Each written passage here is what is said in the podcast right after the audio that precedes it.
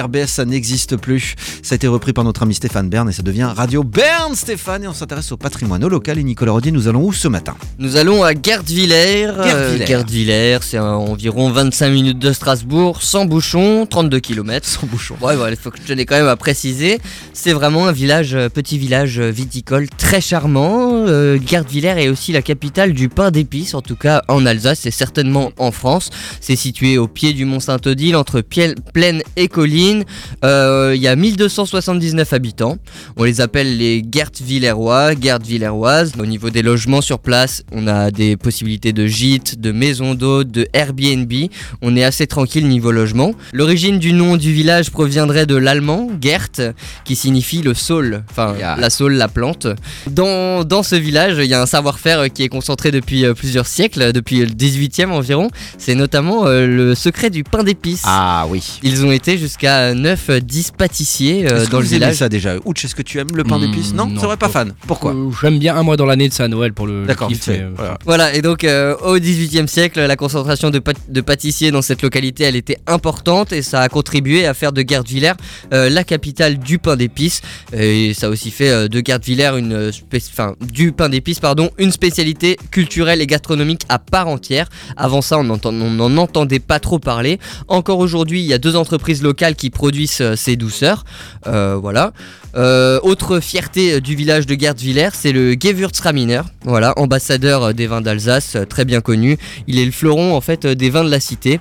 Je vais pas citer bien sûr tous les vignerons, mais sur place il y a de nombreuses caves pour faire des dégustations, pour faire des repas, pour en apprendre plus. Et Gewürz et pain d'épices, ça passe bien, Nicolas Rodier. Et hein. Gewürz, c'est pas un épice, ça doit effectivement On très rappelle que très l'abus bien d'alcool est dangereux pour la. Santé. Voilà. À Gertzwiller, on retrouve le musée du pain d'épices. Voilà, le musée présente euh, l'histoire, la fabrication du pain d'épices en Alsace. Il y a également une boutique euh, où on peut acheter bah, les différents types de pain d'épices.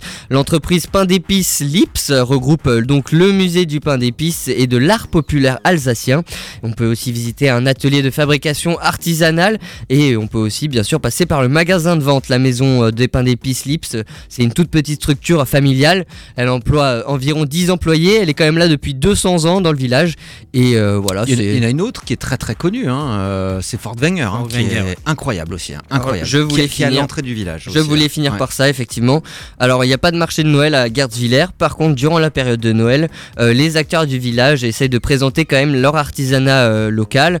Euh, des petits stands de nourriture sont posés et de boissons, mais ce n'est pas un marché de Noël à part entière. À voir toujours également dans le village l'église Saint-Barthélemy.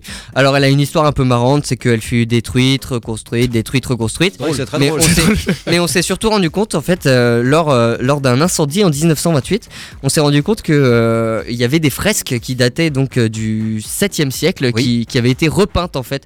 L'incendie a fait peindre les peintures qui avaient été posées sur les fresques anciennes et donc du coup on a re- redécouvert une, patrie du- une partie du patrimoine de l'église grâce à un incendie. Je trouvais que c'était un peu exceptionnel quand même. La commune elle bénéficie d'une salle multisport, d'une salle des fêtes et on peut dire qu'on aime faire la fête toute l'année à Gertzwiller. Pour vous donner des exemples, le mois dernier, pour les plus jeunes, il y a eu le carnaval. Pour les plus chauvins, il y a eu aussi, il y a moins d'un mois, du théâtre en alsacien. Et le week-end, par exemple, du 19, 20 et 21 mai, l'association Culture et Loisirs de Gertzwiller vous invite à fêter ses 40 ans. Donc voilà, euh, l'animation dans le village ne date pas d'hier.